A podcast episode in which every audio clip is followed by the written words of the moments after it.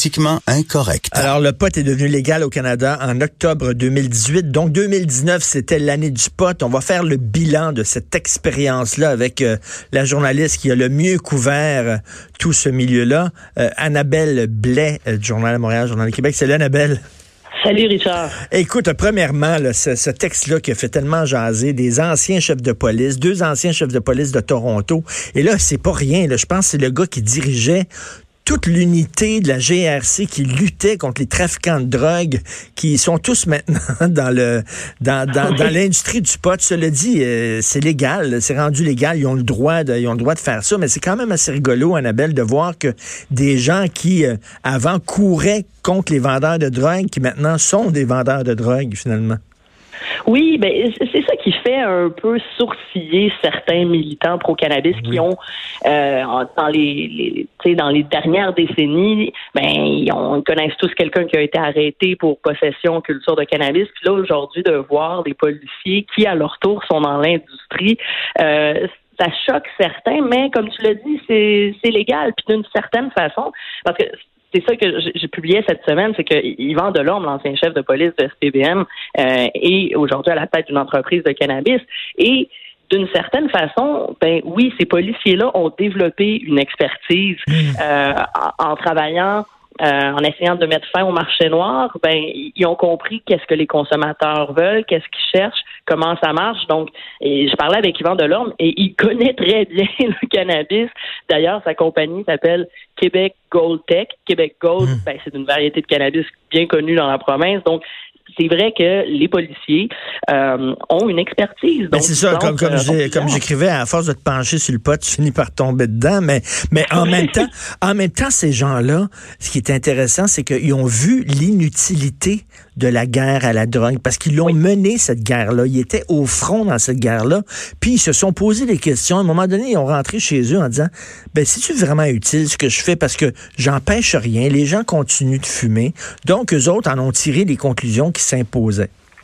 Oui, ben oui, parce que euh, c'est ça, tu, tu le dis, tu sais, ils l'ont vu. Yvan Delorme, là, c'est pas n'importe qui. Il été à la tête de la division des stupéfiants au SPVM. Avant ça, il était agent double pour justement les stupéfiants, pour les réseaux de stupéfiants à Montréal. Donc, il travaillait la nuit, il avait les cheveux longs, il faisait des, faisait des contacts avec euh, des, des mafieux, avec des motards.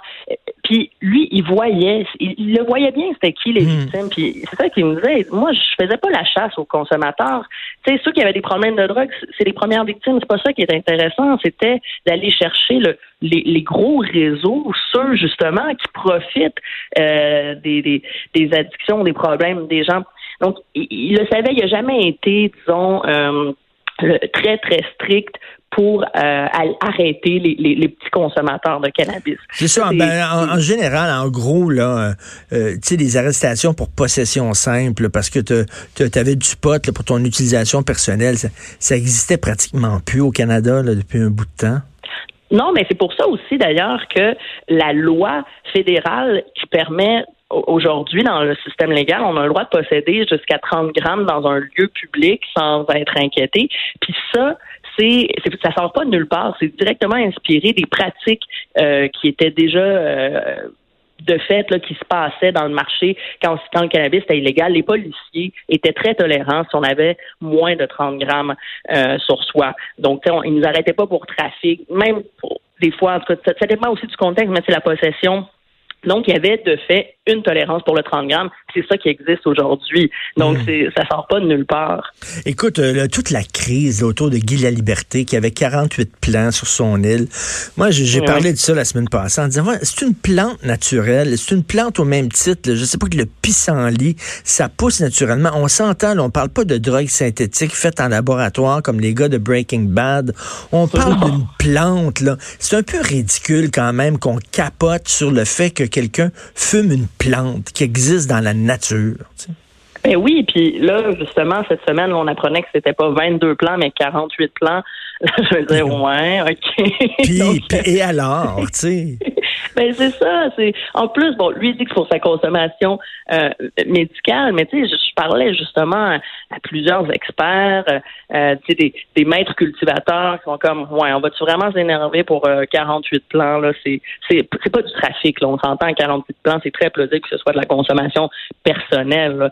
Puis c'est ça, c'est quand même quelque chose qui pousse de façon naturelle et contrairement à la ministre, l'ancienne ministre de la, de la, Santé publique, euh, Lucie Charlebois, qui avait dit, mais mon Dieu, imaginez si un enfant tombe sur un plan de pote, mais, il, il, va rien se passer. Ça. Ben oui, écoute, j'habite dans un, depuis quelques mois, j'habite dans un, dans un building, OK, dans le centre-ville, puis dans l'ascenseur, c'est écrit, on est tous des locataires, puis c'est écrit en gros, vous n'avez pas le droit de faire pousser du pot, on le rappelle dans votre... Tu sais, bon, je comprends qu'ils veulent pas que quelqu'un transforme ça en serre, là, il, il, pour, euh, bon, je comprends comprends.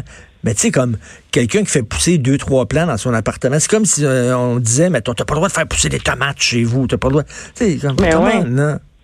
Puis en plus, maintenant, là, la technologie, je voyais ça dans les salons de cannabis ces dernières années. Ils ont, ils ont créé plein de choses. Ils ont créé des mini-tentes pour faire pousser quatre plants, parce qu'ils savaient bien que la loi, c'était ça. Donc, c'est des mini-tentes ou des mini-armoires euh, au frigidaire. Puis là, tu mets tes plants là, tu fermes ça, et tu fais pousser parce que là, c'est éclairé à l'intérieur. Ça, ça sent pas. Donc, je comprends les propriétaires d'avoir de, de, peur de perdre le contrôle là-dessus. Donc, de oh, pas de culture, parce que là, hmm. tu, tu permets quatre, ça va être 30. Ben mais, oui honnêtement, en même temps, à notre époque, c'est très possible de faire pousser discrètement et sans que ça importune les voisins. Quatre plants, c'est pas, ben euh, pas beaucoup. Écoute, la question, je, ben, je deux, deux questions je vais te poser. Est-ce que ça aurait été mieux de seulement décriminaliser, puis c'est tout, plutôt que légaliser?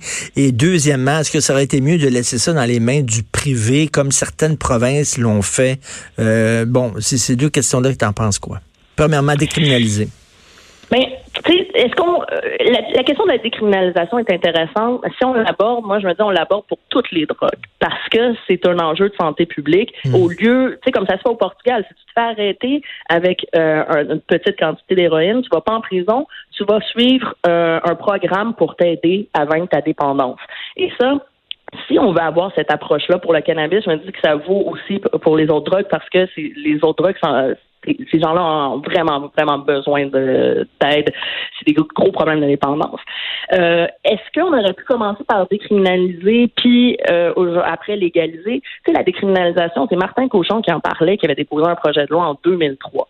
Donc, à cette époque-là, c'était peut-être là, mais moi, je me dis, avec tout le programme qui avait été mis en place pour le cannabis médical, euh, je pense qu'on était rendu à légaliser. Il n'y a pas eu de catastrophe. Mmh. Euh, depuis... Euh, depuis la légalisation, il n'y a pas eu d'apocalypse. Donc, je pense qu'on on était prêt. Euh, mais peut-être la SQDC l'était un peu moins. et, de laisser ça au privé, mettons, est-ce qu'on aurait dû vendre ça dans les ben, couche-tard, par exemple? Ils vendent déjà de la bière, du, mauvais vin, des billets de l'auto, des cigarettes, bon. mais, ben, en fait, c'est une question intéressante parce que je pense que si on avait mis ça entre les mains du privé, euh, ce serait peut-être plus intéressant, plus le fun, plus efficace. Euh, mais d'un point de vue de la santé publique, euh, que ce soit plus le fun, plus efficace, bon, ça, ça, fait peur à beaucoup de personnes. Fait le hmm. fait qu'on soit dans un système public, euh, que ce soit la SQDC qui vende plutôt que des entreprises privées, euh, ça, rassure, ça rassure certaines personnes, mettons. Oui. Fait que je me dis, bon, ça, on peut y aller progressivement là-dessus. Je comprends que c'est une grosse bouchée à avaler pour plusieurs personnes. Donc, si ça doit être la SQDC, bon, parfait. Euh, mais les problèmes qu'il y a eu dans la dernière année d'approvisionnement à la SQDC, ça dépendait beaucoup des producteurs qui étaient pas prêts. Et ça, même dans un système privé, les hmm. producteurs, euh, n'auraient pas pu plus, auraient pas, ben, s'ils n'en ont pas de potes, ils vont pas le fournir. Ben mais la différence, c'est que en Ontario où c'était privatisé, ben, ils avaient 40 fournisseurs, euh, alors que nous, on était prêts avec les 6. on en avait 6 puis ils fournissaient pas. Fait que je pense que la pénurie, puis bon, il y avait beaucoup de consommateurs aussi au Québec, donc la pénurie a été particulièrement intense ici. Euh, mais d'un point de vue d'un consommateur, c'est sûr que le marché privé est plus intéressant. C'est Hmm. L'expérience client est, plus le fun parce que les vendeurs ici ont peur de. ils ont tellement peur de nous faire des conseils qu'à toutes les deux minutes, ce qu'ils disent, c'est euh, Mais prenez-en pas trop, là. Ben oui. progressivement. Ben oui, ils n'ont pas le droit. Ils n'ont pas le droit de conseiller hein, personne. Écoute, d'ailleurs, euh, d'ailleurs, tu sens que le gouvernement Legault, ça leur tente pas. Ils sont obligés parce que c'est ah. fédéral, mais esprit qu'ils font à reculons. Fait que finalement, ça ah va être légal, mais tu n'as pas le droit de fumer chez vous, tu n'as pas le droit de fumer d'impact, tu n'as pas le droit de fumer devant un commerce, tu n'as pas le droit de fumer dans la rue, tu n'as pas le droit de fumer. Mais là, tu te demandes, coudon, c'était plus facile avant quand c'était pas légal. Ben oui, puis tu sais, il y a aussi le 21 ans, tu sais, faut, 21 ans. un peu de passé magique là pour penser que les jeunes de 21 euh, ans et moins euh, vont juste se dire ah ben c'est plus légal, on va arrêter de consommer. Ouais, on a tout le temps fait ça de, depuis le dernier siècle, puis ça n'a pas marché. Donc euh, c'est vrai, le projet de loi 2 a été voté. Donc, le, cannabis est interdit au moins de 21 ans, il est interdit de consommer dans tous les lieux publics. Et, et ça, ça va être contesté le 21 ans, je suis persuadée, mes sources me disent qu'il y a déjà des, contestations qui se trament parce que euh, de fait, si on peut plus consommer partout, ben, je donne le part, c'est quoi la légalisation? C'est quoi ben l'effet de ça?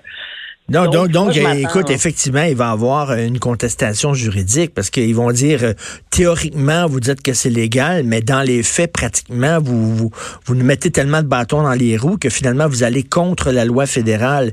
Et euh, effectivement, le 4 plan aussi, le, le, 4 plan aussi, il est contesté en ce moment. Là, il est en appel parce qu'ils avaient gagné euh, euh, au premier, ben, le premier jugement autorisait finalement la culture à domicile euh, au Québec. Et là, bon, le gouvernement Legault est allé en appel, donc pour l'instant, ça reste interdit, mais on voit qu'un premier jugement donne raison que le fait d'interdire le quatre plans alors que c'était permis au fédéral, c'était une restriction ben euh, trop importante. C'est vrai, c'est vrai. C'est vrai, tu fais, bien de, tu fais bien de soulever ce point-là. Et en terminant, l'idée de départ de cette loi-là de Justin Trudeau, c'était d'enlever de l'argent des poches du crime organisé. On peut dire que là-dessus, c'est un échec. En tout cas, au Québec, le crime organisé oui, est toujours Oui, oui, oui. On, est dans des petits pourcentages. Bon, la SQDC, ils vont aller euh, chercher autour de 15-20% et ils pensent que dans la prochaine année, ils vont pouvoir aller chercher du 30% euh, mais moi, je pensais, moi, je m'attendais pas que dans la première année, on, aille chercher un, des chiffres importants au, marché noir. J'attends de voir. Moi, je me donne trois ans pour vraiment bien analyser l'impact de la légalisation. Euh, fait dans la prochaine année, vu qu'il y aura moins de pénurie, la SQDC est assez optimiste de pouvoir en chercher plus. Mais tu sais, là, c'est les, les comestibles qui s'en viennent. Puis déjà, ben la SQDC ne vendra pas de vape pen. Fait que ça, c'est très fort sur le marché noir. Euh, il n'y aura pas de bonbons, ça c'est très fort sur le marché noir. Fait juste pour le marché des comestibles, c'est sûr que le marché noir reste fort dans la prochaine année. Écoute, euh, merci beaucoup. Et comme Plume la traverse chantait, l'hiver pour moi et l'hiver pour moi. C'est pour ça que je l'ai les pieds, c'est pour ça que j'ai les doigts, et c'est pour ça que je l'ai la tête dans le temps des fêtes. Alors voilà, bon temps. bon, t'as fait une super bonne job. en 2019, je te souhaite des belles fêtes, Annabelle. merci toi aussi. Salut. salut.